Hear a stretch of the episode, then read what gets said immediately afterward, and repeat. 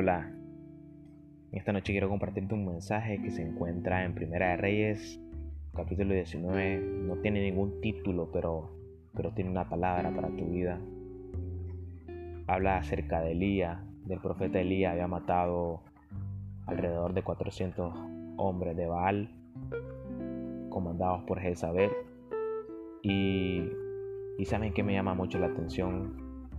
Me llama mucho la atención que Elías había matado a todos ellos en el nombre del Señor. Y luego Exabel le mandó un recado a Elías y le dijo, mañana en 24 horas estarás muerto. ¿Y saben qué pasa? Elías se fue con temor, Elías fue a meterse en una caverna, en una cueva, eh, donde luego el Señor le dice, ¿qué haces aquí Elías? El Señor sabía que Elías no podía estar ahí porque porque realmente él lo había llamado para cosas grandes y había matado a 400, 400 profetas de Baal que sabemos que eran abominación para, para esos tiempos, para el pueblo de Israel.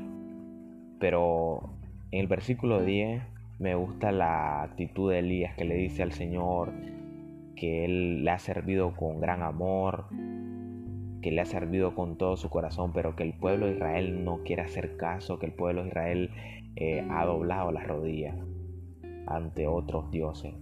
Pero sale el Señor y le dice, eh, quizás Elías no sabía que todavía habían siete mil personas en el pueblo de Israel. Te puedes imaginar que en el pueblo de Israel habían un montón de gente. El pueblo de Israel era numeroso. Y el Señor le dice, levántate porque no es para que estés aquí. A veces nosotros nos pasa igual, pensamos que el mundo se acabó, pensamos que, las personas ya no quieren nada con Dios, pero siempre hay un grupo que está ahí luchando en el mismo sentir que tú tienes.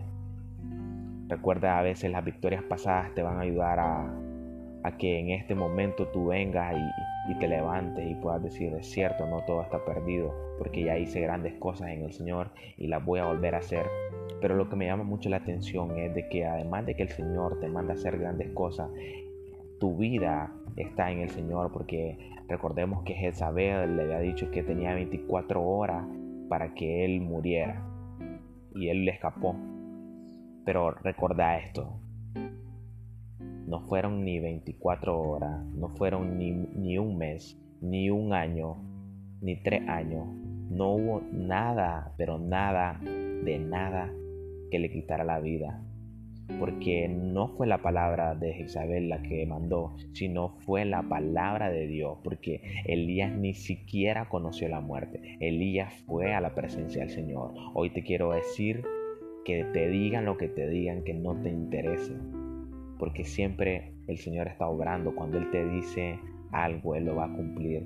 No importa, quizás ya tenés mucho tiempo de no haberlo buscado de corazón, pero ahora es momento que lo haga, es momento que vaya y le diga, Señor, aquí estoy delante de ti. Dijeron esto, pero tú vas a hacer otra cosa. Que Dios te bendiga.